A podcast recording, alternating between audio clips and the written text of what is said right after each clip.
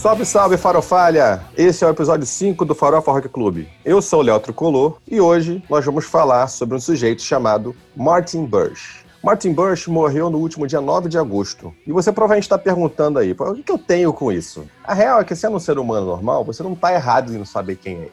Mas ele foi um dos mais relevantes engenheiros de som e produtores musicais da história do rock. Burt trabalhou, entre outros, com Jeff Beck, Deep Purple, Rainbow, Whitesnake, Black Sabbath, Iron Maiden e uma época que o rock ainda estava se descobrindo e explorando novas vertentes e possibilidades. Mas, na verdade, é que pouca gente sabe o que faz um produtor musical. Então, hoje, nesse episódio 5 do Farofa, a gente traz esse assunto para mesa a partir da história de Martin Bush. E aí? Bora falar de produção? A trilha de abertura do episódio é Starstruck, do Rainbow. É a terceira música do álbum Rising, de 1976, produzido por Bush, e está na playlist do episódio no Deezer e no Spotify. E hoje tem estreia. Karina Cole, bem-vinda ao Farofa Rock Club. Olá! Oi, gente, tudo bem? Obrigadão pelo convite. Vamos lá, encarar esse desafio de falar desse monstro. Muito bem, tamo junto. Léo Brinca. Excelente. Vamos falar do cara que formou o que eu amo depois da minha mulher e do meu filho, o rock and roll. Fala, rapaziada. Bruno Pano, farofeiro, aqui de novo. E vamos em mais essa aventura aí, discutir sobre produção musical de rock. Fala, meu povo que é Juliano falando de BH. Vamos falar de Martin Bert. Produção é um assunto legal, então vamos tocar. E hoje a gente tem convidado. Nosso convidado é o produtor musical Júlio Guimarães, que vai ajudar a gente a entender essa bagaça toda. Fala, Júlio. Conta um pouquinho de você aí. Quem é o Júlio Guimarães da fila do show? Fala aí, galera, beleza? Júlio aqui falando de Petrópolis, do Rio de Janeiro. É... Bom, sou mais guitarrista do que produtor, mas acaba que na vida de músico a gente também trabalha em estúdio, grava e tal, então eu vou passar também aqui um pouquinho para vocês, é, junto com outros músicos que eu sei que tem aqui também, e da experiência que a gente tem no estúdio, né, o que faz um produtor, o engenheiro de som, né, quem que é esse cara, o que, que ele faz, e pô, e falar de rock and roll, muito obrigado, cara, por estar aqui batendo esse papo com vocês, e vamos falar muito de rock and roll hoje, que é como o Léo falou aí, né? Tirando nossa mulher, nosso filho, é o que a gente mais ama na vida é o rock and roll. Então já vamos puxar esse gancho aí, já que você chamou aqui a, a, a conversa. Diz aí pra gente, da sua perspectiva de produtor, qual a contribuição que um produtor tem na, na concepção de um álbum? E aí, como você mesmo colocou, é, Fala um pouco também dessas diferenças entre o que faz o engenheiro de som, o produtor, o, o engenheiro de mixagem, esses personagens que estão todos ali no background que as pessoas, quando escutam um álbum, muitas vezes deixam passar batido. Então, o que acontece? É, para o público em geral, eu acho que o começo de tudo, assim, é, para a gente poder entender o trabalho do produtor, e o produtor mais famoso da história da música, do rock principalmente, é o George Martin, né? o produtor dos Beatles, o quinto uhum. Beatle. Então, acho que essa definição aí já abre um caminho para a gente poder entender o que, que é um produtor num álbum, né? Falando especificamente do produtor, é, ele vai desde a parte de composição até a finalização, a masterização do disco. Né? Ele faz tudo mesmo, toda a concepção de um álbum a, a, parte de composição é, é, é, engraçado que até muita gente acha que são os músicos que executam, né? Os caras que a gente vê na capa da revista que compôs aquela música, que gravou e muitas vezes não é, né? É o produtor. Então ele faz todo esse direcionamento, é, muitas vezes artístico, é, de uma carreira de um artista, né? E um produtor ele engloba também não só a parte do, do timbre, do som, né? Como eu falei, a parte de composição e até chegando até a parte artística, que isso varia muito de produtor para produtor, né? Uns são melhores arranjadores, outros é, são melhores na captação do som, como é o tema de hoje, né? O Martin Burt é era um cara é, que, antes de tudo, ele era um engenheiro, né? E o que, que era um engenheiro? É o cara que fica mais preocupado, é o especialista é, no áudio, no som, no timbre, no equipamento, né? É, que seria mais ou menos é, a diferença básica entre um produtor e um engenheiro de som. Mas no caso dele, ele era um cara completo, né? Ele era um cara que, além de ser é, um produtor de, da concepção da música de um álbum, ele também sacava muito, mas muito da parte sonora, né, do que a gente ouve.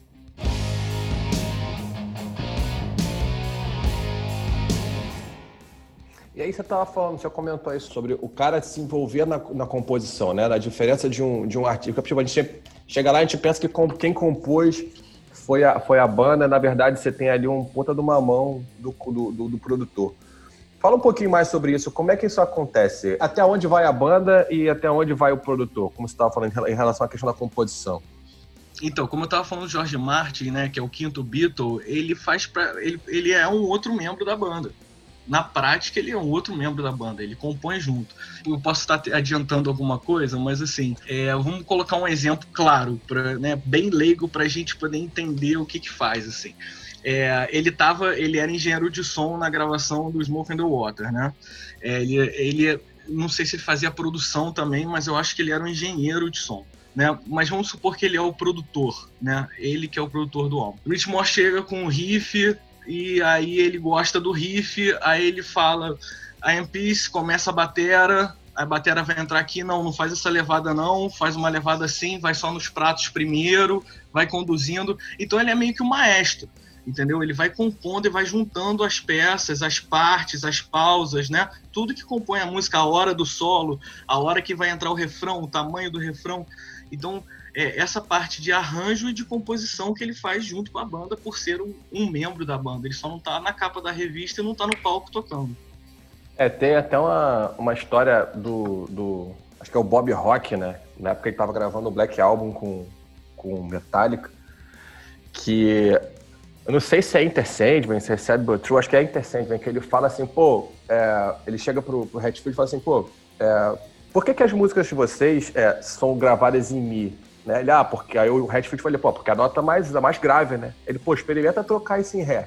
Verdade é porque eles chegaram com, com todo o Black Album, em, todas as músicas estavam no, mesmo tom, né? Todas em é. Mi. Exato. E aí dá a ideia de baixar a afinação.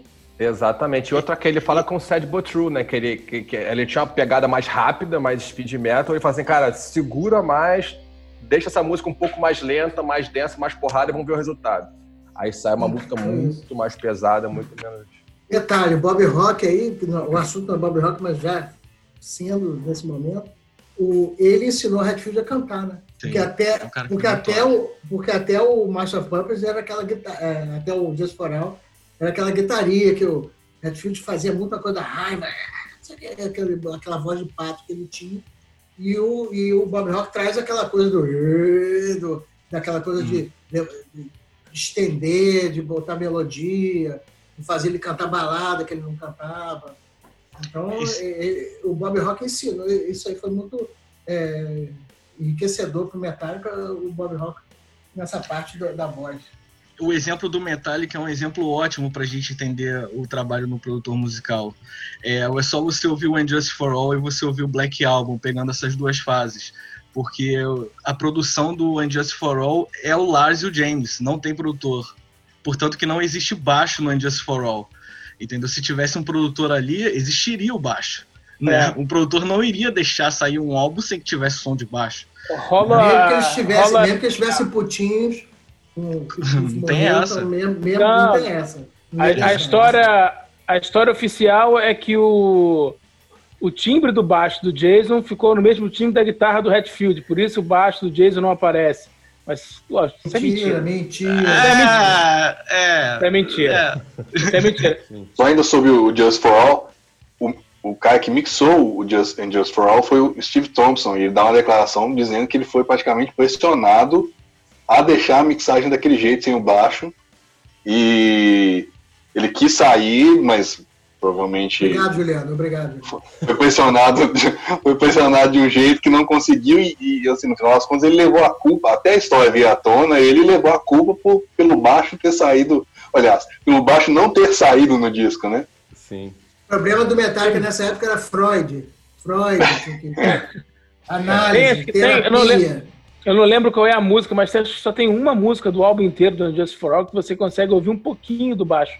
Eu não lembro exatamente agora de cabeça qual é essa música, mas tem uma, você consegue ouvir uma linhazinha de baixo ali, sabe, bem é, é, é, suave, no caso, até para aquele álbum é bem suave.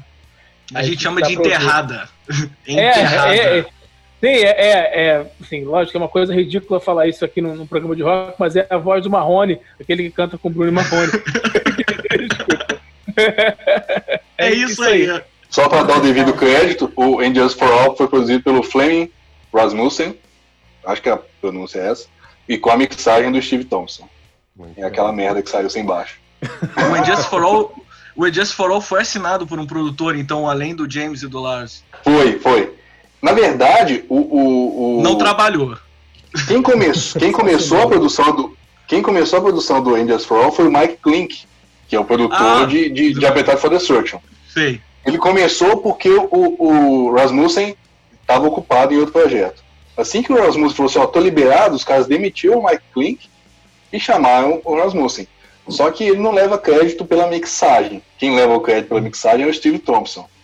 Entendi. E o crédito ou a culpa, né? O crédito de merda que é melhor não ter levado, né? Exatamente.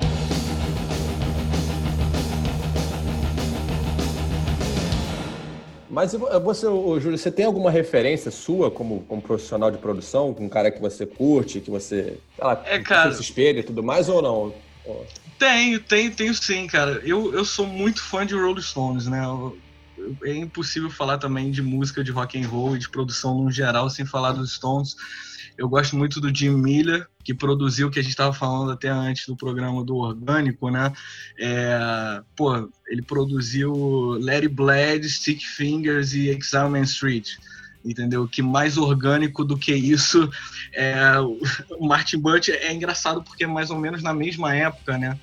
É, o início dos anos 70 ali.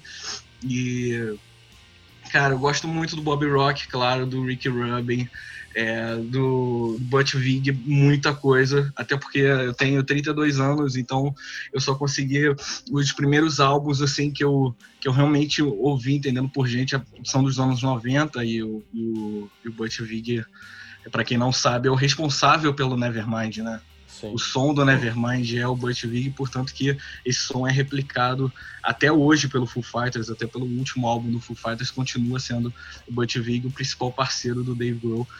É, são esses caras, são esses caras na parte de produção. É, o Butch Vig ele pegou ainda Smashing Pumpkins, né? Pegou aquela galera, o, o, a geração Seattle e o que veio depois, né? É, ele, ele produziu o, o, o disco que você gostou, Léo, o Wasting Light do Full Fighters. O é, Vig. Ah, e ele era. Maravilhoso, maravilhoso. Pra mim é o, é o melhor álbum, de rock.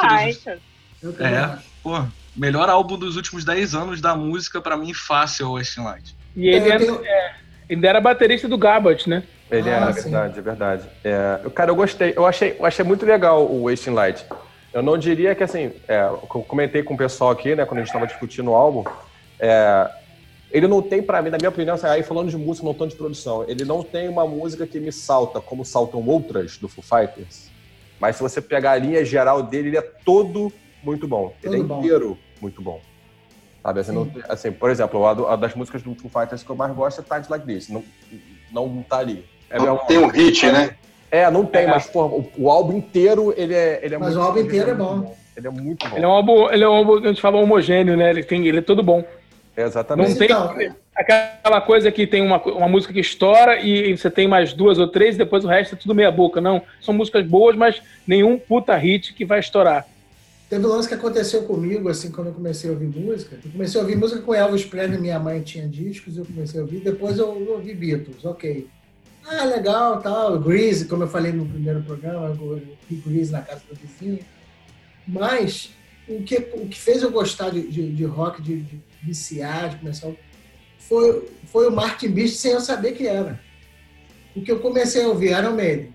Eu, eu peguei Killers, aí eu peguei o White Snake, aí eu peguei de Purple, Made in Japan, aí eu peguei os outros do, do Iron Maiden, o Black Sabbath. Peguei, antes de ouvir o, com Ozzy, eu, eu vi Black Sabbath com Dio. Eu sempre gostei mais de, de, Então, foi uma coisa que foi acontecendo naturalmente. Eu fui conhecendo pessoas que conheciam e eu fui gostando mais daquilo que o acho que foi, foi o Léo falou, não sei, alguém falou assim, quando você gosta do, do programa hoje, quando você o negócio mexe com você, independente de você ter a cabeça aberta, aquilo ali que, que na hora te, te fisga. E, e, e para mim, resumindo, o que, que o Martin era? Parecia que você estava ouvindo um disco que era um show, mesmo sendo de estúdio. Porque a emenda das músicas, a, a sequência das músicas, a, a, captação de tudo, de você ouvir o baixo na cara, guitarra, detalhe de da mão escorregando, fazendo o, o você vê, cara. O, riff de Slarian, o cara deixa aquilo ali, aquilo ali é maravilhoso, é como se estivesse do lado do cara ouvindo assim, ó. Entendeu? O cara tá tocando no seu quarto. Ah, eu vou fazer aniversário, chamar a Chilique de pop tocar na sua casa. Você é 15 amigos. Aí fica lá olhando, entendeu? É tipo isso, cara. Então, é uma coisa que sempre mexeu comigo. Você vê a falha, você vê a verdade, você vê o cara é, cantando com, com, com, tesão, com coisa. Então, é uma coisa que, quando você ouve falar que um monte de disco ao vivo é, é cheio de overdub, o Marte não tinha isso. Você vê um monte aí depois, aí quando o Ashley muda de produtor, aí começa.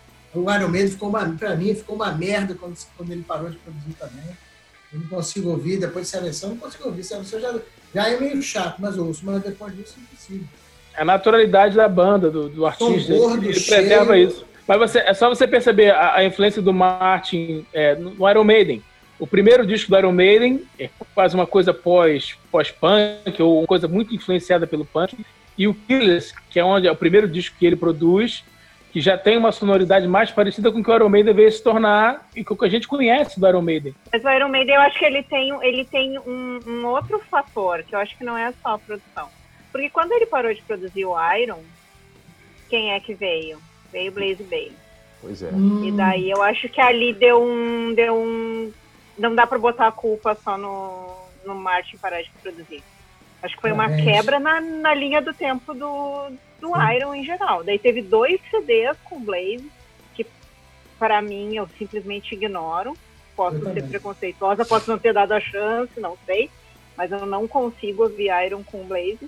Eu também não. E daí volta o Bruce. E, não volta a mesma coisa também. mas... mas... eu gosto, mas eu gosto do Brave mas... World. Eu acho, assim, concordo. Hum. Você gosta o de ápice, quem? O ápice do Iron. Você gosta de quem? Do Brave New do World, Brave é o álbum. O... Ah, não dá. Problema de Eu gosto.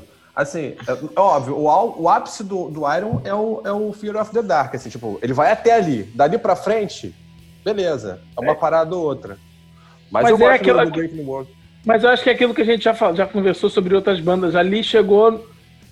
Agora, o que, que a gente pode fazer? Já encontramos uma fórmula. Aí veio, vieram, vieram, os dois discos com o Blaze e o Bruce volta no Brave New World. E a fórmula já foi encontrada. E dali para frente é só replicar.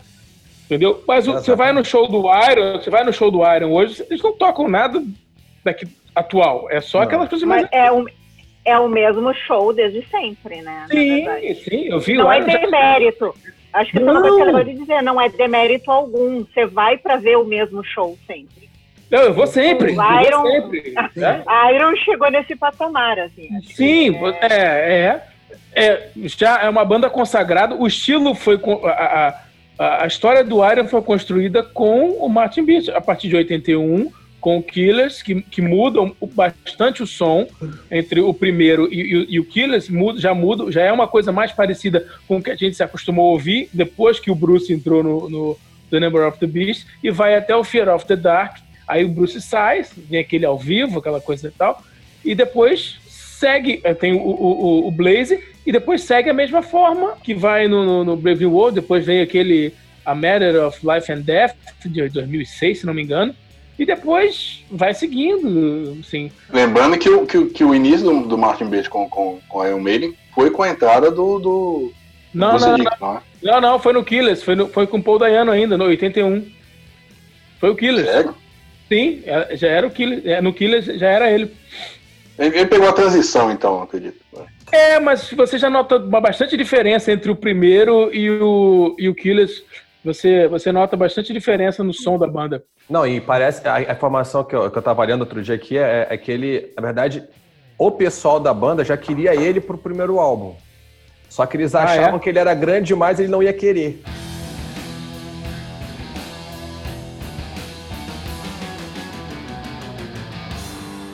Bom, já que a gente começou a falar de Martin Bush, como é que vocês viam o trabalho dele, né? É, na fase. Características gerais do, do Martin Bush. É a razão de eu gostar de rock. Assim, não, eu acho que ele, ele conseguia é, identificar a, a, a, o que a banda queria, o, o que os, os, músicos com quem ele trabalhava queria. Ele conseguia extrair o melhor daquela, daquela, daquela banda, daqueles caras, e aliado ao conhecimento que ele tinha e ao know-how que ele, que ele conseguiu a vida inteira, ou o que ele gostava, o que ele sabia, e ele tirava sons impressionantes. Você basta ver o, o, Machine Head do, do, de Purple, é uma coisa sensacional. O, o Made in Japan, a gente falou, mas foi antes, vamos falar agora a qualidade que ele conseguiu extrair daquele álbum ao vivo da época, da época que é, é sensacional. O, o Heaven and Hell do, do, do Black Sabbath é, é, é, uma, é, um divisor de águas, do, do, você consegue perceber nitidamente as características mudando de uma banda, saindo do, do, do, do som muito mais sujo do, do Ozzy, um som muito mais limpo, mas sem perder o peso. Cara, o som do Heaven and Hell é uma coisa absurda. A guitarra do Wyoming nesse disco é, é, é, é sensacional. O que ele conseguiu tirar da banda, é, aliar o, o que o Dio tinha de melhor, que, o que o resto da banda tinha de, de melhor. O, o Rainbow, Cara, o, o som do, do Rainbow, porra, do, do, Long Live Rock and Roll, a bateria do Cozy Power que ele conseguiu tirar, a bateria parece estar mais alta do que tudo, todos os instrumentos. Sabe o que me e você passa? ouve tudo ali. O que me passa é que parecia que ele era um fã de todas essas bandas e ele ficava e ele era um cara talentoso para trabalhar com, com som, então parecia assim, cara, vou pegar essa banda que, que é isso e vou fazer, vou mostrar para todo mundo, olha o potencial que ela tem então ele, ele, ele, trabalhava todas as coisas separadas, mas juntas ao mesmo tempo. Ele botava tudo na cara, tudo alto, mas tudo definido. Som gordo, cheio. Não, e, assim, o, e ele conseguia o, fazer é uma coisa. Um show, cara.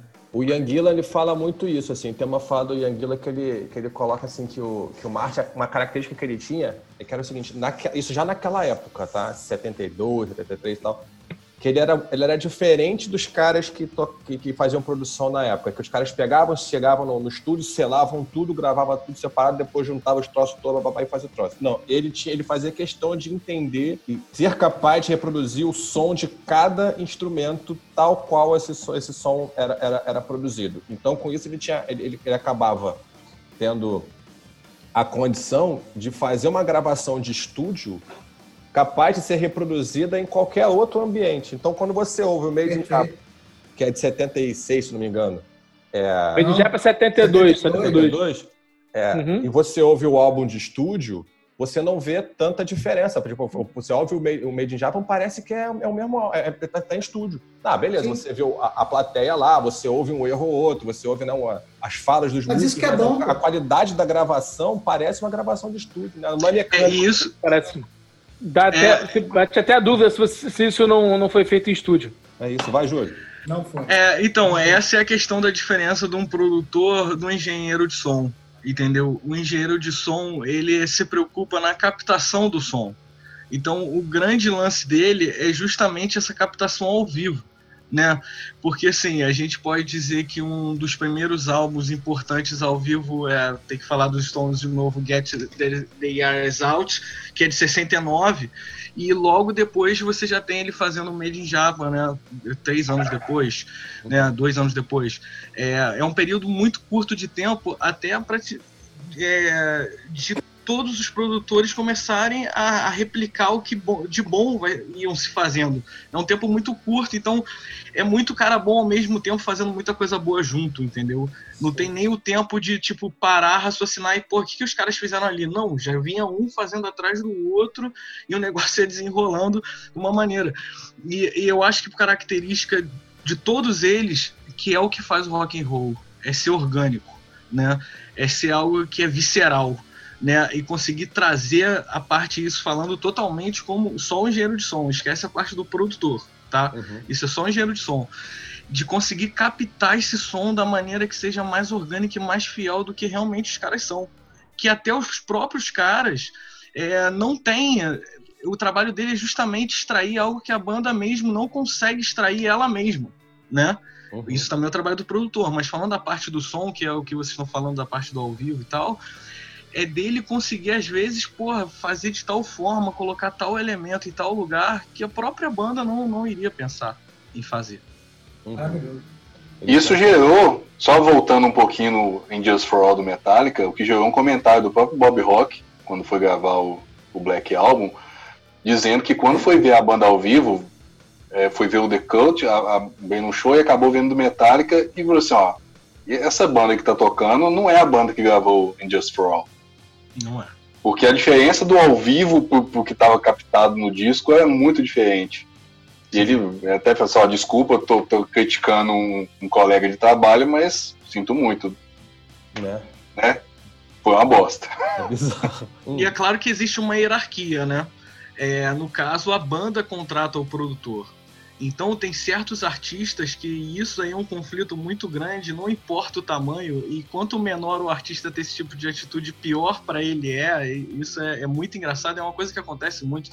É, todo mundo que toca e, entrou no estúdio pela primeira vez falou: não mexa no meu amplificador, eu gosto do meu som assim, sabe?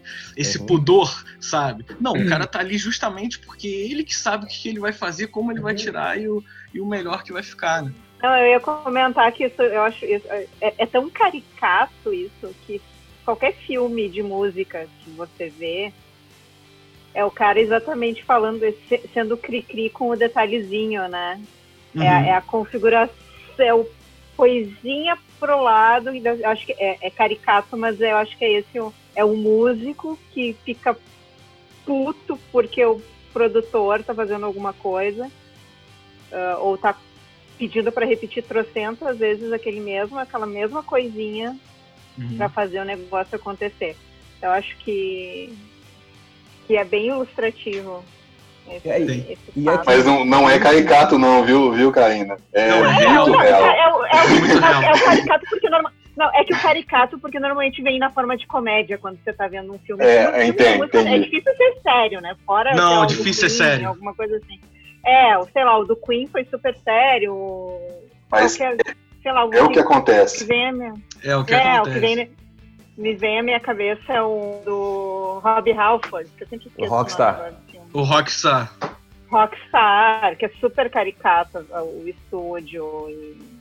É, aquilo ali é totalmente, né, caricato, totalmente. É. E, aí, é, e aí tem duas coisas, na verdade, se a gente for parar pra pensar, né, se a gente for olhar para a banda, né? Tudo bem que os músicos querem o resultado final da música completa, do álbum completo, mas é na função de cada um, está cada um exercendo o seu instrumento, né? Que depois você colocar. Quem está olhando para o todo é o produtor, né? Exatamente. Quem está olhando para o conjunto da obra é, é, é, um, é, uma banda de cinco, de cinco, cinco músicos. É um time de basquete. Você tem os cinco jogando lá e você tem um técnico aqui atrás Falou assim, ó, beleza, ó, pra lá e pra cá e, e, vamos fazer assim, vamos fazer assado e tal, porque o cara e... tá regendo a orquestra. Né?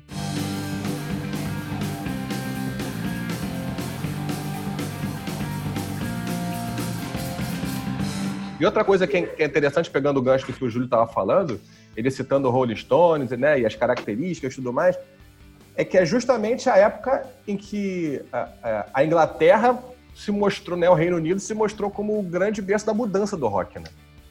É, né, aí a gente está tá falando dos Stones, né, o, o, o de Purple, e a, e a carreira do, do, do, Martin Bush, ela é praticamente é, Reino Unido, né?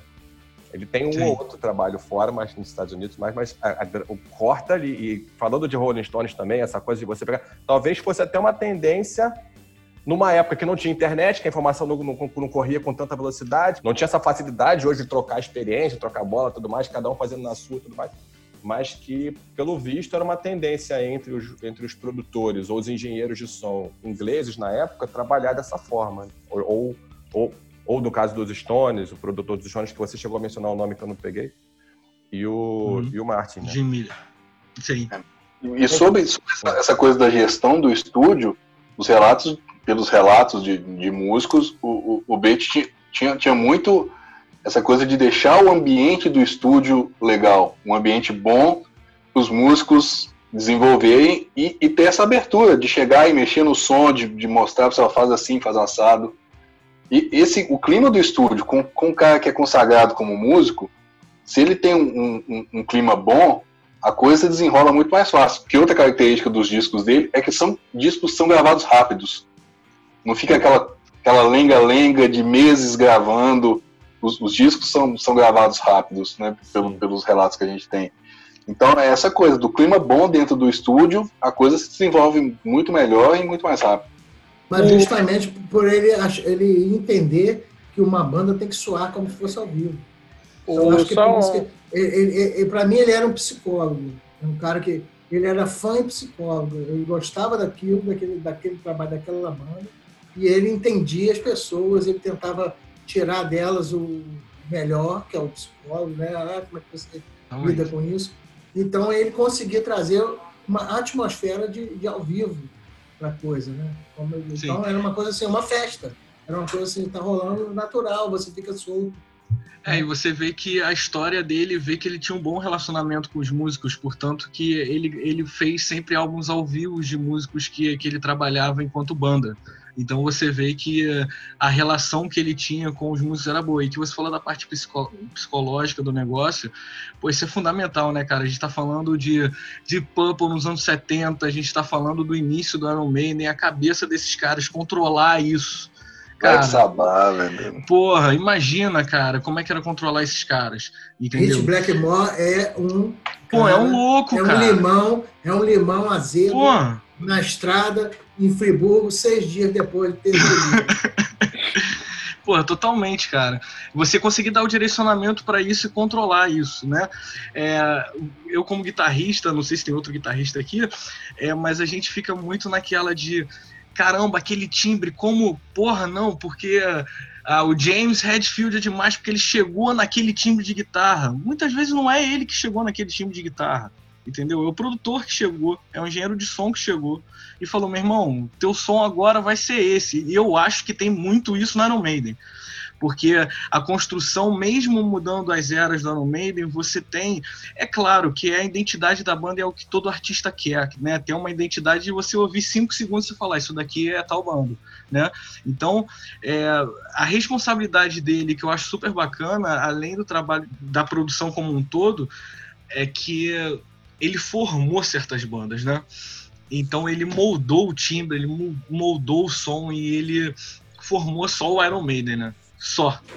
Né, o White Snake, assim, numa. Eu gosto de sempre falar da, da, da pirâmide do rock, né? Do, da cadeia alimentar do rock and roll para mim o White Snake ele tá abaixo do Iron Maiden nessa cadeia.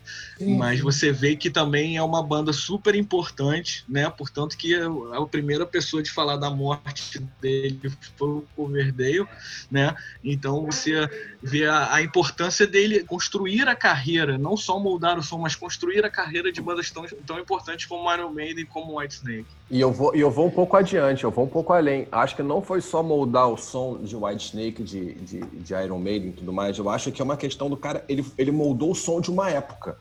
Cara, você Sim. consegue traçar semelhanças entre Deep Purple, é, na época, nesse período, né?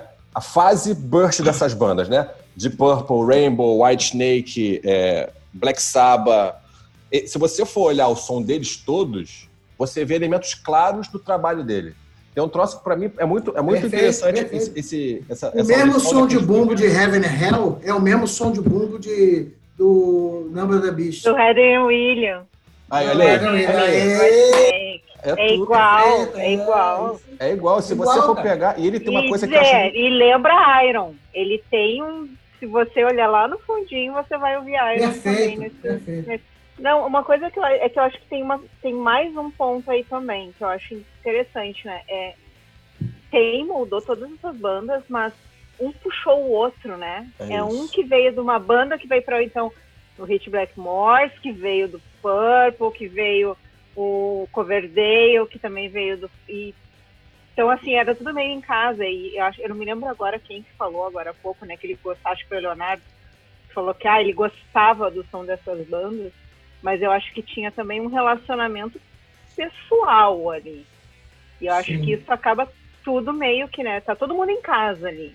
É, é, é chega aí, vamos tomar um café e, e produzir o meu CD da, da banda que eu tô indo agora, entendeu? Não, e, e acho, que isso acaba dando um. E o que ele leva de um para outro é muito claro, né? Ele, ele grava o uhum. Burn Stormbringer com o Deep Purple com, com o Coverdale, daí ele vai fazer toda essa discografia nesse período do White Snake as referências são muito claras. Eu acho muito legal também o que ele faz. Tem um troço que eu acho muito interessante na, no som que ele cria, que se você for olhar mais bandas dos anos 80, anos 90 e tudo mais, você, você, você sente que às vezes que alguns, é, alguns elementos, alguns sons são subtraídos no sentido de você dar evidência à voz. É, tem muita banda de rock que a guitarra meio que some, que o baixo meio que some para o vocal falar e depois enche tudo no refrão. Se você for pegar as bandas dele, né, os álbuns de trabalho que gente faz, todos os instrumentos são muito bem perceptíveis, nenhum atrapalha a voz, pelo contrário, joga a voz para cima. Pega o álbum, pega esses álbuns do, do, do, do Deep Purple nessa época, todos eles você consegue escutar as guitarras, você consegue escutar o baixo, que normalmente é um, é um instrumento mais difícil de você pegar, né? A batera ela é muito presente, ela é muito marcada, muito firme.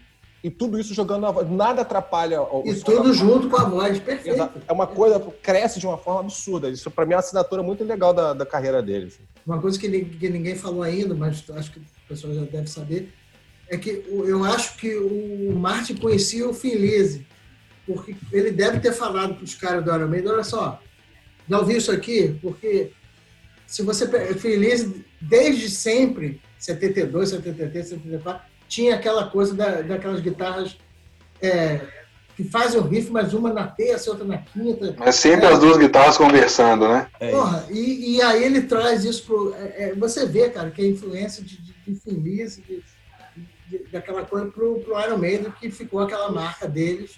Eu acho que aquilo. Ah, ninguém fez isso. Mas eu, que o Feliz não tem a popularidade do Iron Maiden, mas se você for... É. Olha a lembrança, aniversário do Phil Lynott essa semana. Eu amo, eu amo Feliz. Eu tenho um projeto Feliz já, que depois da pandemia vai sair. Só uma, uma adição, ele gravou com Gary Moore em 73, Léo. Ele foi produtor e engenheiro. Pronto.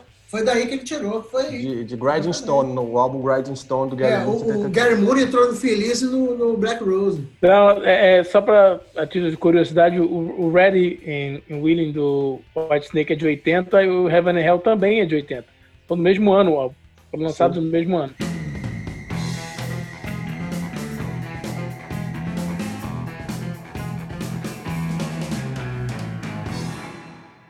E, uma outra coisa dele em relação ao, ao Purple, ele produziu uma Machine Head em 72, mas depois ele voltou a ser engenheiro de som no do Who Do You Think You Are e o Burn em 74 ele também era só engenheiro de som, não era mais, não era produtor do álbum. É, o trabalho dele no Purple é quase todo como engenheiro, né? Ele começa a produzir nas dissidências. Sim, e ele leva alguns créditos no The Purple in Rock de 70, mas ele só produziu duas faixas desse disco.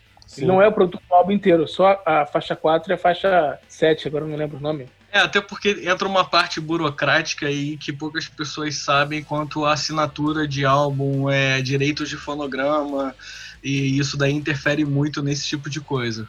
De o cara só ser produtor de uma ou duas faixas e não assinar o álbum completo. Isso daí é uma coisa que. grana, rola muito. Como é que é isso? Também. Conta pra gente que acontece? É, uma música, quando ela é gravada, é, falando aqui do Brasil, por exemplo, eu não sei como é que é as leis fora quanto a isso. Mas no Brasil você não pode lançar um álbum sem que é, o produtor assine esse álbum. É, antigamente você tinha essa divisão que o cara vai produzir tal música, a banda é produtora de tal faixa, né? Que cada fonograma desse, né? O que a gente chama fonograma é o registro da gravação né? Então, um álbum, cada álbum ele gera um número ali de fonograma e é, tem o registro daquilo ali. Então, quanto à parte de execução, né, direitos autorais, para onde que é repartido esse dinheiro de, de direitos autorais, e o produtor leva a maior fatia, entendeu? Então, você vê também muitos é, álbuns que é, a gente, isso eu estou falando é, de hoje, 2020, é, anos 2000, não estou falando mais do, dos, dos anos 70 mas que o produtor às vezes ele nem trabalha no álbum. Ele tem, ele tem um grande estúdio, ele tem pessoas que trabalham para ele, e aí ele assina lá um álbum, só que ele mesmo não colocou a mão na massa, não, não fez absolutamente nada. Entendi. Então, aí é uma, uma, uma pergunta, Júlio. É, o, o, produtor, para ele ser um produtor, ele tem que ter um, eu vou dizer o nome aqui, diploma, mas seja um certificado, alguma tem coisa assim. Tem que ter. Tem que ter? Tem que ter, tem ou, seja, um, um, cara da banda não pode assumir como produtor, mesmo que ele, que ele esteja produzindo a banda. Não, se ele não tiver esse, esse certificado, assim dizer. Não, não, é, é, Eu sempre confundo as letras, mas eu acho que é ISRC, que é o registro de produtor fonográfico. Então uhum. você, você tem é como se fosse uma OAB da música, né? Entendi. Que você paga ali, você tem o direito de fazer os registros como produtor musical daquele álbum. E aí entra tudo, tipo, é, o exemplo Kiss, por exemplo, né? Que é uma coisa, porra, deixando bem claro, eu adoro Kiss, porra, que isso faz parte da formação de qualquer guitarrista, tem que gostar desse Freely, não tem como. É, o Kiss muitas vezes é, não era gravado pelo, pelos músicos do Kiss. Então, um produtor. Então, quando saía lá, tipo escrito intérprete, o cara vai ganhar X% por ser um intérprete. Mas ele não foi nem o intérprete. Então, por isso que essas histórias do mundo da música é muito difícil a gente afirmar as coisas, porque só quem realmente estava lá naquele momento, que realmente participou do processo, que sabe exatamente. Aí, é claro, que vazam as coisas e a gente fica sabendo num livro de um de outro realmente o que aconteceu. Mas tudo é muito confuso, assim. A gente nunca tem certeza muito das coisas do que realmente aconteceu entre quatro paredes. assim, isso me fez lembrar e uma história que eu, eu não sei se a gente conversou sobre isso num, num, outro episódio, mas acho que vale a pena lembrar com esse assunto de produtor. Reza a lenda que quem gravou a primeira parte do riff de Sweet Iron Mine foi o produtor Mike Klink e não Slash, porque ele não conseguia pegar o time, uma vez que não tinha bateria, não tinha clique, não tinha, não tinha nada para mostrar para ele a entrada da música, o Slash não conseguia entrar no tempo certo. Então o Mike Klink foi lá e gravou a primeira parte, pronto, toma, agora vai a partir daí. E aí o Slash Sim. gravou o resto da introdução. Não sei se é lenda, se é verdade, mas tem muito a ver com isso que, que, que o Júlio acabou de falar. Isso eu posso falar um pouquinho porque eu sou fanático por Guns N' Roses, então todos os livros possíveis imagináveis de Guns N' Roses eu já li. Mas assim, o Slash não deixa claro no livro quem foi que gravou, mas é uma coisa ele deixa muito claro: ele sempre odiou tocar a introdução de Sweet Shadow Mind, sempre teve muito medo é. de errar por estar sozinho e ser muito tempo. É, então é um dos indícios que leva a gente a crer que realmente, naquela época, enchendo a cara, ele não gravou. Não, e uma uhum. outra coisa, isso, é, não é sempre que ele acerta aquela introdução de Sutiã o mais no show, não. Eu já peguei um show que ele começou uma parada e daqui a pouco, ué, o que ele tá tocando? Passou uns três segundos. Já começou em outro. Ah, já começou em outro tom, já, já vi ele, já. em outro tom, é. Mas isso é rock and roll, cara. A gente gosta de rock and roll porque não é perfeito. Justamente. Isso é rock and roll. Mas só pra, só pra, Se fosse pra, perfeito, pra, a gente ouvia música clássica. Só, só pra testar é ISRC mesmo, tá? International Standard Recording Code. Pode, é isso aí, gravação padrão. Eu sempre confundo. Ah, finalmente uma informação aqui nesse programa. Que isso, Olha, informação. cultura. que é isso, aqui tem informação.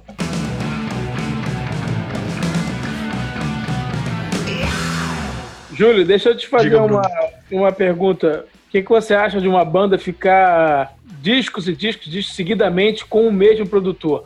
Funcionou com Iron Maiden, mas normalmente eu acho que não é o que acontece, né? Quando fica muito tempo com o mesmo produtor, a coisa começa a ficar meio saturada. O que você pensa sobre isso?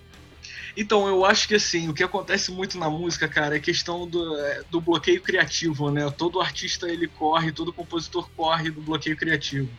E eu, eu acho que o produtor ele é um grande estímulo nesse processo, né? Então, é claro, você tem caras, porra, o Angus Young, cara, vai ter 300 anos e vai continuar fazendo riff daquela mesma forma. Não vai ser um produtor que vai mudar isso, né? Que vai alterar, ele pode alterar num, num, timbre como um todo, uma coisa ou outra, numa masterização, numa mixagem, mas assim, o CDC, por exemplo, é uma banda que você nem deve mexer muito, porque nesse caso, quem, o time que está ganhando não se mexe, é isso aí mesmo, não muda. Mas, cara, é, eu acho que varia muito, porque a própria banda mesmo, entendeu? Os próprios quatro, cinco caras que estão ali tocando juntos, chega uma hora que dá uma bloqueada. Então, mudar de produtor muitas vezes traz novos ares. E, claro, bandas gigantes. É, tem o documentário do, do, do Full Fighters que eles gravam cada música no local dos Estados Unidos diferente. Então, é, isso mostra muito também a mesma coisa. Você vai para uma atmosfera, você vai lá para o deserto gravar no estúdio isolado no deserto com um produtor que vai ter uma outra mentalidade. Você vai para New Orleans que vai ter uma outra mentalidade. Então, eu acho que depende de artista de artista e depende é, de, de como aquela banda tá ali naquele momento, né? Eu acho que isso tudo influencia muito. Acho que tem também muito do, do, do próprio artista querer é, é, fazer alguma coisa diferente ou querer experimentar alguma coisa. Assim, Sim. porque a gente, às vezes a gente vê é, é bandas que é, fazem é, colam com determinado tipo de produtor e assim, mesmo o resultado não sendo bom, eles seguem na, com aquele cara anos e anos e anos. A gente tem um exemplo aqui nós somos quatro de seis aqui que gostam de Bon Jovi, e o Bon Jovi está desde o princípio.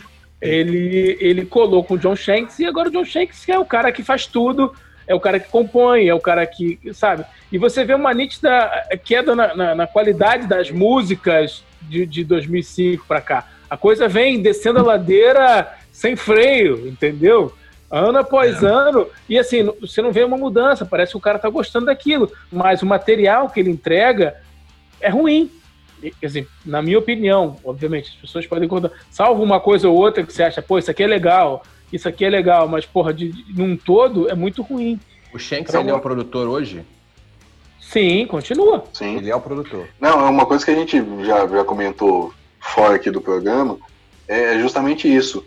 É, eu não enxergo na, no, nos últimos discos do, do Bon Jovi um, um problema de qualidade das músicas em si, mas sim da produção das músicas. As músicas saem todas pasteurizadas. Você tem aquela mesma guitarra, daquele mesmo jeito, toca, uhum. você toca do, do, de um tom, porque as músicas estão em tom diferente, muda o tom da guitarra. Mas o timbre é o mesmo. Né, música é, é, uma coisa assim, é, é literalmente pasteurizada. o cara tem uma. O cara tem um, tem um, um, no, no, Excel a gente chama de macro, né? O cara tem uma macro que, que roda lá no, no, no, programinha dele de, de, de, masterização, de mixagem e, e, a música sai pronta. É isso que você está falando de ter esse mesmo timbre, né? Cara, o que acontece é o seguinte: a internet é muito boa e, e a gente tem a música no celular e tal, é uma coisa muito legal, mas também, por outro lado, é muito ruim. Um dos lados que é ruim é essa pasteurização da música. O que acontece? Ninguém mais consegue consegue diferenciar a qualidade da música é, de uma gravação. Por quê? Porque quando vai para o celular, quando entra no Spotify, aquilo já sofre uma compressão, que a gente chama, que meio que dá uma igualada em tudo. E tudo fica mais ou menos com o mesmo som. É claro que a mentalidade, é, por já saber é, um exemplo, eu hoje não preciso mais me preocupar em fazer um som é, hiper mega valvulado. É claro que quanto mais melhor a qualidade, mais legal vai ficar, isso é óbvio. Mas acaba que o produto final, quem vai é, como que isso vai ser reproduzido para o público final é através do, do smartphone com fone Bluetooth, que não tem uma qualidade que as pessoas, nós que gostamos de música, que a gente vai pegar o vinil, que a gente vai colocar o CD no monitor de referência e que eu ouvir essa diferença de som, entendeu? Mas você, né, infelizmente, é 1% entendeu? É 1% do que realmente acontece. Né? 99% das pessoas escutam música num, num output ruim, entendeu? Num som ruim, entendeu? Então a própria produção não se preocupa em fazer a melhor produção do mundo. É claro que a gente falando de grandes artistas vai estar sempre disponível os melhores equipamentos e tudo mais. Mas hoje você consegue gravar músicas que vão estar ali no top 3 da rádio, enquanto uma custou milhões de dólares para ser feita, você tem uma ali que de repente foi feita num quarto, entendeu? Uhum. Mas é que daí tem outra coisa, né? O pop ele trouxe o fast fashion para música, né? É, acho que dá para pegar ali exemplo de Anitta, que toda semana lança uma música nova e um clipe novo.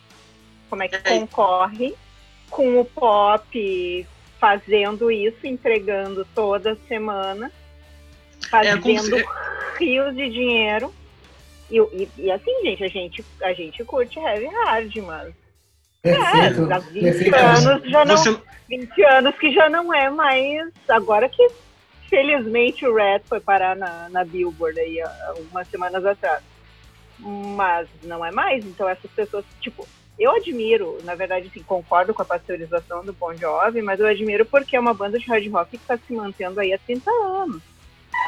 Uh, uma banda pop que também nessa de pasteurização e se adaptar ao mercado é o U2. Eles fazem a mesma coisa que o Bon Jovi faz.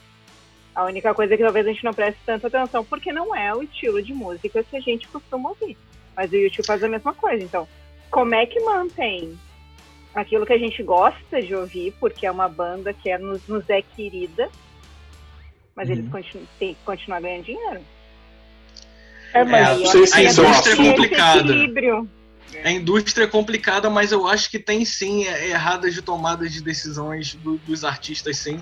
Porque vou, vou, falar de Stones de novo. Os Stones há 70 anos que não erra, entendeu? É, é, é, então eu acho que há sim uma escolha de, do seu verdade, produto artisticamente falando que, que mas... a culpa também é do artista de vez em quando, sim. Muitas vezes. De vez em quando não, muitas vezes. Você vê como ele falou que o, o ACDC faz sempre a mesma coisa. E as pessoas é maravilhoso. Continuam lotando show, continuam vendendo disco, não vende milhões que ninguém mais vende milhões, a não ser esse pessoal do pop que você falou que faz uma música descartável, lança uma música cada semana, mas ninguém escuta mais a música que a Anitta lançou em 2013. Não, é não tem longevidade. Não é, tem longevidade. E a gente é. escuta a música que os caras lançaram lá em 1960. Até hoje. Mas Toca, talvez né, a gente não escute, mas a gente não escuta a música que eles lançam agora. Não, não escuto. entra no e daí entra no mesmo lance ali da Anitta, que é. lançou a música semana passada. É, porque hoje, é. acho que hoje ninguém faz música para durar, eles fazem música por fazer, parece que fazem música por fazer. Para se manter é, é, no mercado, para se manter em, em, evidência, lançando coisa. E aí, por isso que talvez tenham descuidado um pouco com a, com a produção, com a qualidade, fazem de qualquer jeito, como o Júlio falou. Mas Fazendo... eles são os males da profissionalização, Tem que pagar né? o boleto no fim do mês, galera. Tem ah, que pagar é. o boleto. Esses são os males é da profissionalização. Não pense, não pense que o Bon Jovi não pensa no boleto. Não pense que o Bon Jovi... O fã é erra, erra muitos pensamentos. Né? É, exatamente. É, eu acho que é isso, tem um pouco dessa, dessa profissionalização que foi trazida para a música. Se você, não estou dizendo que lá o pessoal dos anos 60, 70 não eram profissionais né? Eles, eles eram profissionais, mas não tinha essa coisa orientada a mercado. Acho que naquela época eles estavam muito mais orientados a construir o som deles e a partir daí né, a coisa dar certo do que propriamente orientar um determinado tipo de som ao, ao, ao, mercado. Tudo bem, essa influência sempre existiu, o dinheiro sempre, né? A gente vê, a gente acabou de falar aqui do, do filme do, do Queen, né? O cara, cara quer gravar Bohemian Rhapsody, ah, não, não faz assim porque é muito rebuscada para tocar na rádio. Mas acho que isso hoje é muito mais isso é muito mais selvagem. Você faz música por algoritmo, né? A gente falou daqui da Anitta, né? Eu não tô aqui para não, não, conheço o trabalho, o trabalho dela a esse ponto, não tô dentro da produção, não tô dentro do marketing, não tô dentro de nada, mas pô, o que a gente mais escuta aí é que ela faz música por hashtag. Sabe? Tipo, o que, que tá bombando agora? Vou falar disso aqui. Por isso que eu tenho pena dessa geração. Só Você não precisa de uma banda para fazer uma música hoje. É. Você faz a música literalmente dentro do seu quarto com um gás band, ou o que é que seja, um programa qualquer. Você uhum. precisa sair do seu quarto para entregar uma música para o mercado hoje. É... é... eu vou falar um troço que vai revoltar muita gente. É só você ver que a gente, DJ, acha que é músico. Olha aí, polêmica! Oh, por isso que eu fico garimpando, garimpando blues velho, rádio rock velho. DJ é operador de MP3. Pior, o pessoal que paga mil prata pra ver o show do David Guetta escutar um pendrive tocar, pô. E dentro do carro agora. e não me vem nenhum artista, cara. Pô, se eu tivesse a oportunidade de ser um sideman de uma grande banda nacional e ganhar porra, uma boa, um bom cachê para tocar para um monte de carro, é óbvio que eu tocaria. Mas, pô, não venho dizer que isso é bom porque não é, cara.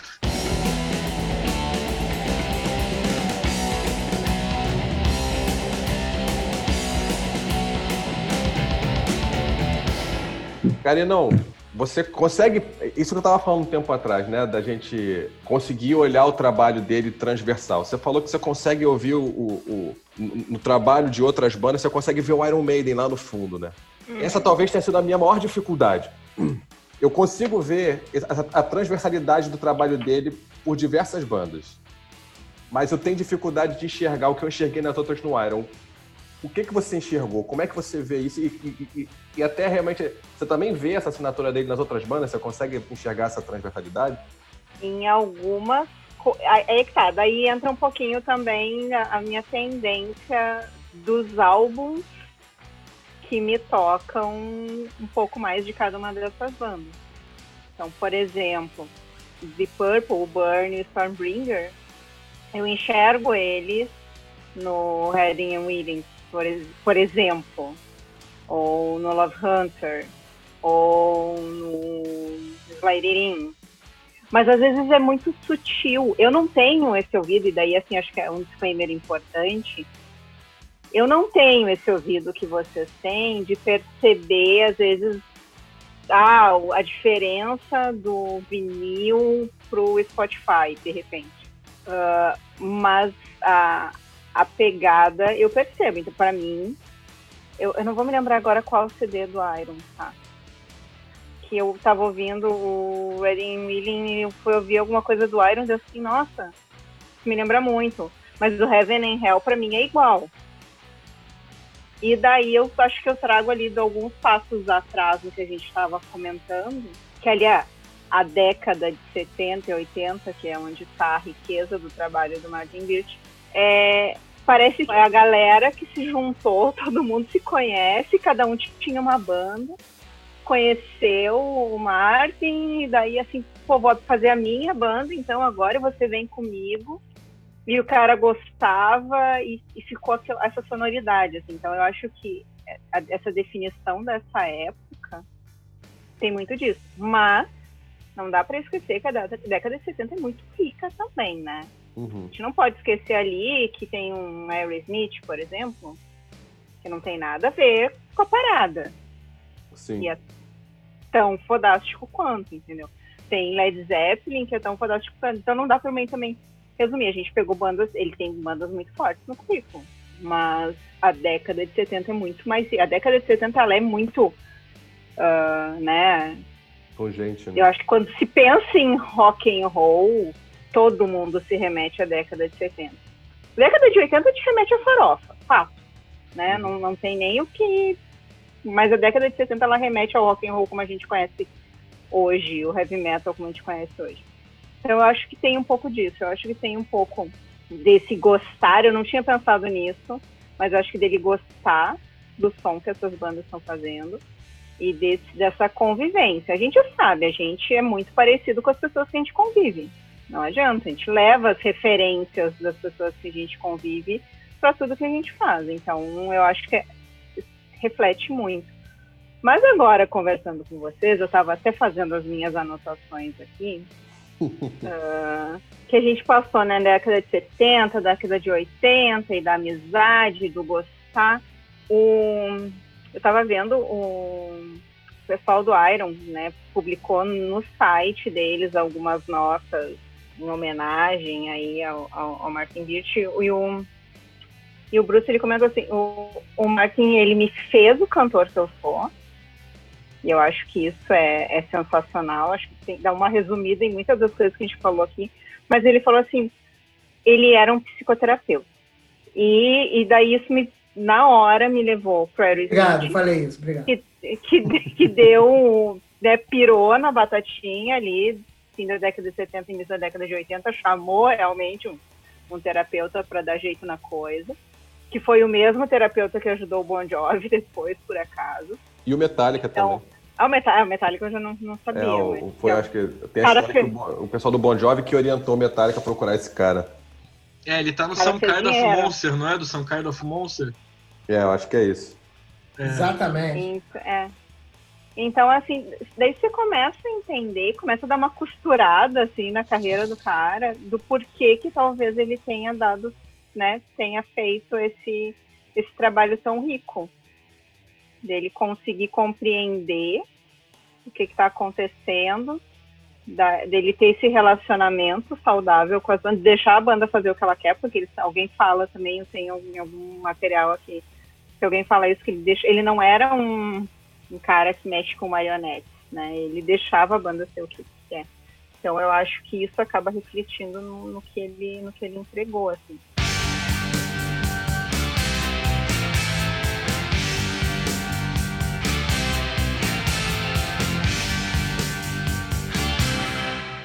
Mas tem uma coisa que é interessante. O White Snake ele foge um pouquinho dessa desse ponto que a gente estava comentando, né, do, do, manter o relacionamento, não se mexer em time que está ganhando. Uh, o White Snake, quando ele quer ir para o mercado americano com mais força, ele abre mão do, do Martin Birch. E o som ele o muda som muito, muda. tanto que você for pegar, ele regrava muita coisa. Ele, pô, pô, o, Regrava. É, Here I Go Again ele regrava, Full For Your Loving ele regrava, tudo é. O White Snake é bom nisso, né? É. E, mas aí temos Is This Love, né? É, verdade. Que, que chega com aquela carinha de farofa americana pra... E muita gente... Mas se você, mas se você pegar o Slarin em 87, pô, o Slarin é muito melhor do que o 87, em termos de gravação que eu estou dizendo, de produção. Mas o, o Slarin, para mim, é um show, cara. Você, a, a ordem das músicas, a captação da, da, da energia da coisa, é você. É, a gente, eu tenho uma banda de White Snake de Purple, Purple Snake. A gente toca Israel inteiro. A gente é, tá preparando um show quando a gente voltar, né? Depois disso tudo, que a gente vai tocar Jarim na íntegra e, e os clássicos de Purple. Cara, é um show, cara. É você, é a mesma coisa lá, Live in the Heart of the City também é mesma coisa. Aquilo é maravilhoso. Mas eu ainda, mas eu já acho que o slide ele começa, ele começa a, a destoar do que vem antes. A própria Slide In, Love and No Stranger, é uma outra pegada. Aquele, aquele, aquele White Snake mais blusado, ele fica daí para ah, trás. Sim.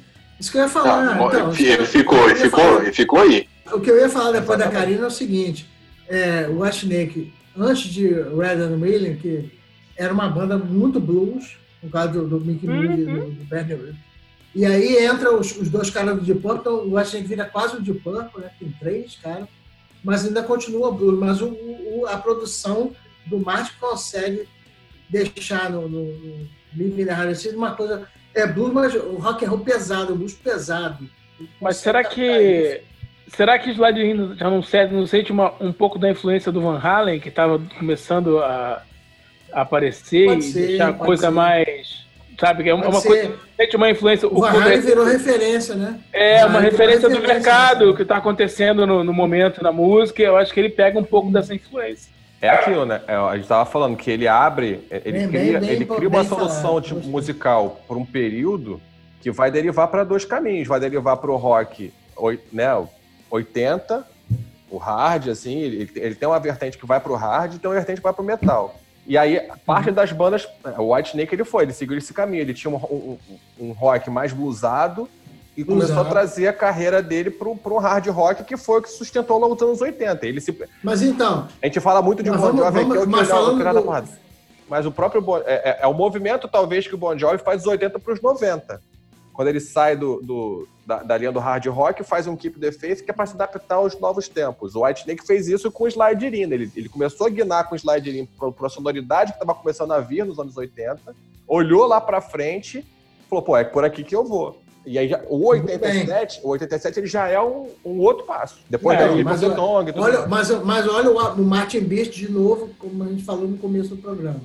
Ele respeitando o que os caras eram, gostando daquilo, sendo já dentro da família, né, como ele sempre foi, ele pega aquele som blues e bota peso naquilo, bota Sim. orgânico, ele consegue mudar. Só que quando eles, como a Karina falou, como eles querem ir para o mercado americano, aí tipo assim, então acabou para mim, né? Tipo, eu, não é que ele saia, os caras tiram ele, mas assim, é uma coisa que aí já é uma, uma outra proposta que ele, quando eles Mas... vão, 87 em diante, eles querem o um mercado pop, hard, aí, aí já, é, já não é mais comigo. Eu, o Artbeat sabe fazer isso, pegar o melhor da banda, como já disse também o Bruno, e botar aquilo para rolar.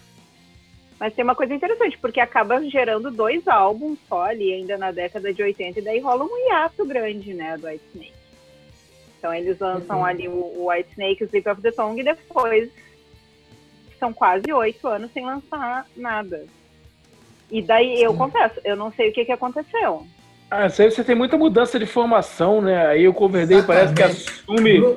Pé de pano é maravilhoso, exatamente. Ele, é, ele vira um CEO da porra toda e quem manda sou eu, e aí. Porra. Ah, virou a David Coverdale. Perfeito. Mais, mais cara. É. O, o 87 é, é David Coverdale e é, White Snake, né?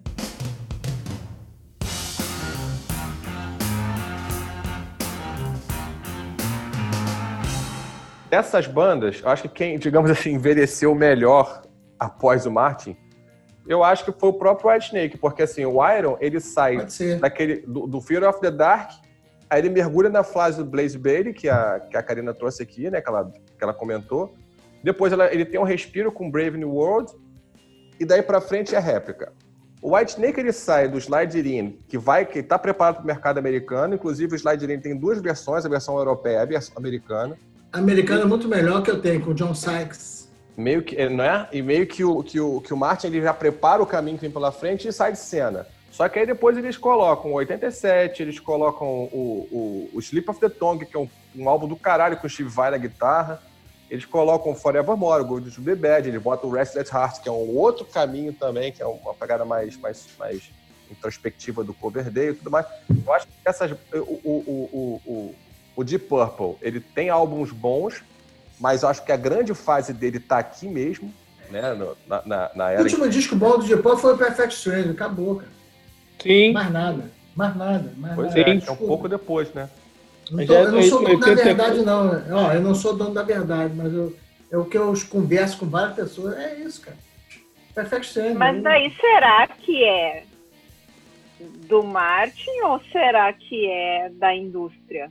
E daí eu acho que é, um, é, um, é uma coisa a se pensar, assim, será que é porque ele parou de trabalhar, porque ele não tem, não tá mais influenciando? Ou será que é a mudança no geral que aconteceu? Ah, eu acho que é a indústria, eu concordo, eu concordo, eu acho eu que é acho que é, aqui a gente só vai fazer suposições. É. É, eu acho que é a, essa essa linha aí dos anos 90, nessa, nessa transição, vem muito também a tecnologia. Não sei até que ponto ele se adaptou nessa mudança, porque foi uma mudança muito hum. brusca e radical é, logo nesse período, entendeu? E é claro, e a indústria sempre sugando todo mundo. A então, produção em massa, né? É, é que é engraçado, porque o grunge tem totalmente as bases dele, que é o que? Sujeira no som, o som orgânico. É totalmente em cima dele. Então o legado dele também passa pelo grunge, entendeu? Totalmente. Entendeu? Ah, é, não é o mesmo som, mas é claro, a gente está falando pô, do Deep Purple na década de 70, depois uma outra época do Iron Maiden, White Snake, anos 80 e os anos 90. Mas tudo que foi feito, como a gente já falou da importância dos anos 70, cara, ele vai continuar reverberando se a gente está falando de rock and roll. Gostei não adianta. Assim, na Europa, e na Europa as bandas de thrash, de death metal, muita coisa. Esse Andy Snip, Flame Rasmussen, assim, esses caras pegaram também essas bandas podres lá do, do da Europa e também botaram essa coisa orgânica. É claro que, como a gente já falou aí, da modernização, tem certas coisas. Eu acho que o principal fator aí, como, como eu falei da última vez, foi como as pessoas ouvem a música. Isso daí foi um divisor de águas muito grande. É, mas que quando a gente fala de rock, produtores como ele vai sempre reverberar, não vai ter como. Senão não é rock. Não, isso que você falou pop, é eletrônico é outra coisa. Isso que você falou faz muito sentido, porque assim, se a gente entender, né, e isso, isso foi muito colocado na época da revolução do grunge, é, é que o grunge ele meio que ele anda para trás pulando os anos 80, né? Ele sai dessa, uhum. dessa era de excesso dos anos 80 e volta ao básico do rock que estava lá nessas referências deles nos anos, nos anos 70. Você Como consegue... foi o punk. Como foi o punk, é exatamente a mesma coisa. Exatamente. Você consegue ver muita coisa, de repente, no trabalho do, da trajetória do Chris Cornell, né? O Soundgarden, Audioslave. Cara, você vê muita coisa de Black Sabbath ali. Você vê muita Totalmente. coisa de... de... Soundgarden é Black Sabbath, pô. Né? Totalmente. Os timbres de guitarra é, é tentando chegar próximo. É né? É claro. Então, é, é assim, que você está falando assim, não me passava muito pela cabeça realmente, mas de fato, se você for pegar por aí, provavelmente tem muita coisa do trabalho dele ou né, da, da, da, forma como ele produzia, do resultado no, nas referências do grunge que vem depois. É, eu acho que esses produtores eles nem ficam tão famosos assim, porque, como eu disse, foi tudo acontecendo tanto ao mesmo tempo que não teve como hoje chegar um produtor e botar um puta disco de rock diferente que vai ser algo novo, revolucionário agora entendeu? Se isso acontecer, algum dia pode ser que seja só um cara, e esse cara vai ser muito mais reverenciado do que numa época que era tão fértil que tinha tanta gente foda fazendo coisa foda ao mesmo tempo, entendeu? Então Sim. nem abre muito espaço. É porque ele é um cara que ele não é, é o, as pessoas que, que, tipo, sei lá, vão ao Rock in Rio hoje e só cantam a do Wanna Miss a no show da Aerosmith, é, não vão saber quem é ele, entendeu? Dando um exemplo assim meio bruto de pessoas que são leigas, que acham legal, que gostam, que ouvem, pô, gostam de rock and roll, mas não necessariamente ela vai saber ainda mais com tantos de produtores que tiveram naquela época e tanta gente foda. Então eu acho que é, cada um tem um legado, tem, mas eu acho que o, o, legado é mais do que todos fizeram juntos naquela época, né? Porque a cena nunca é uma banda só, é uma cena. É você pegar as bandas com todas com nome composto e colocando sempre cor, entendeu? Tipo, mesmo quando elas não faziam parte de uma de, de uma cena junto, elas, elas queriam fazer parte de uma cena, então elas até no nome elas tentavam criar uma similaridade para que elas fossem uma coisa só, entendeu? Um cara que teve uma certa relevância, já mais uma coisa mais para cá, foi o, o, o, Rick Rubin, que produziu o, o Red Hot, System of a Down, o Slayer também. Slayer, muitos muito discos do Slayer. E, e, e, o, o Death Magnetic do, do, do Metallica também. Que é maravilhoso. Que é maravilhoso. Sim, e, e alguns desses discos. Ele produziu o Californication e o, o Blood Sugar Sex Magic do Red Hot Chili Peppers e o o Toxicity do System of a Down, que é um, eu acho um, um puta disco em, em, matéria de sonoridade, que você consegue ouvir as coisas muito bem, cara. É, é um disco muito assim, é, homogêneo em matéria de produção, você consegue ouvir os instrumentos. Eu acho que ele pode ter bebido nessa fonte do, do, do Martin também. Pode, pode não, bebeu, bebeu enchendo a cara. É claro. É claro. É. é muito bem feito, é muito. São álbuns, são, são, assim. Depois ele ficou famoso pra caralho, ele produziu uma porrada de gente que tinha, não tinha nada a ver. Ele produziu Sim. Lady Gaga, entendeu? Era assim. Ele foi uh, ganhando dinheiro, vamos, vamos em tudo quanto é lugar. Foi rodando pra tudo quanto é, quanto é lado. Mas nesses casos eu achei muito bem feito. O Californication é um disco muito bem produzido, cara. Os sons são muito bem, bem tirados. O Toxicity do, do System of Down também é muito foda. E o do Audio Slave também, cara, que, porra, é sensacional. Audio Slave é muito bom. Uhum. É isso. Fechamos. Faixa bônus? Faixa bônus.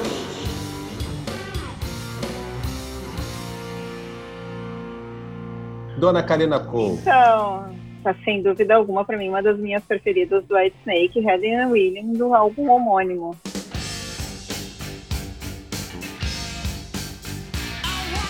1980, para mim, é uma das pérolas do White Snake, sem dúvida alguma. Mas é mesmo. Faixa bônus do Bruno Hoje ninguém tira minha faixa bônus. É Made in Japan, de Purple.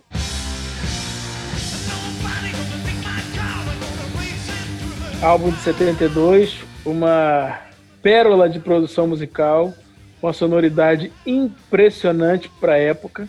É um álbum que deveria estar na nossa lista de álbuns inteiros, porque é muito bem feito, é muito bem feito, é muito produzido e são músicas sensacionais do, Deep Purple. Vale a dica. É, eu vou na minha aqui, é, também vou seguir na linha do, do Martin. É, a minha faixa bônus dessa, desse episódio é o álbum Assault Attack, do Michael Schenker Group.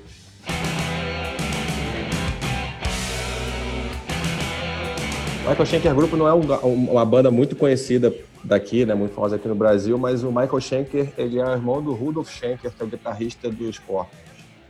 E a banda dele é do caralho, a banda é muito boa. Esse álbum foi produzido pelo, pelo Martin, tem umas músicas muito, muito legais, a própria música título, Assault Attack, Samurai, Broken Promises. Vale pegar para ouvir.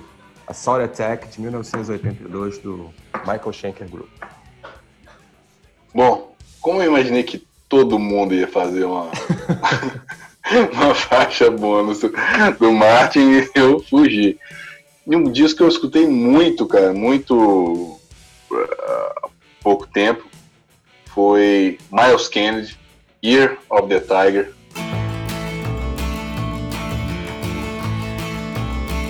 Miles Kennedy, para quem não sabe, vocalista e guitarrista do Walter Bridge, and vocalista do, do Slash, né, do projeto só do Slash.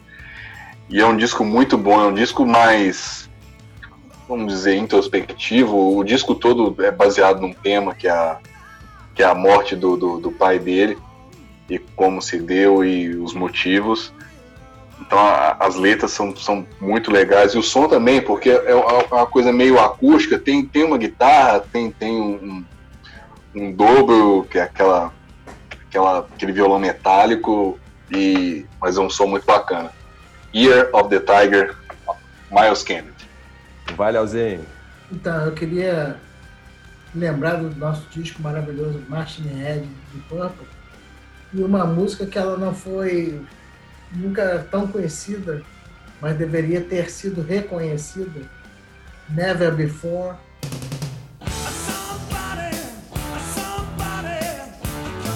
É uma, é uma música maravilhosa. É uma música que tem uma dinâmica muito foda, de, de todo mundo aparece, todo mundo eh, se destaca ali. Lembrando que esse disco foi gravado no, no corredor de hotel, né? Porque pegou fogo o, onde eles iam tocar aquele teatro lá de Montreux. Então eles ficaram gravando dentro de um. A estação de, de gravação era dentro de um, de um trailer e eles estavam no corredor do hotel onde eles ficaram e foi gravado ali. Não sei se é lenda ou se é verdade, mas dizem que esse o Machine Head foi gravado no estúdio móvel do Rolling Stones. É isso aí. É a gravação, não, mas não, a captação, não é lenda, é verdade. Não, isso é verdade. Mas a, capta, mas a captação foi no corredor do hotel. Eu tenho edição de, de, aniversário que mostra as fotos deles no hotel, no, no corredor, fecharam o corredor e a bateria no, no, no, na parte onde era maior e o, o, piano ali e o resto guitarra, baixo, tudo no corredor eles gravando ali ao vivo. Ali. Então, se você for pensar em hoje como um cara grava um disco no quarto, os caras gravaram um disco no corredor, então é meio por aí. Né? Júlio, é, então vou falar o segundo disco do The Faces, que ele foi Porra, ele foi o engenheiro de som, né? E que é o Long Player.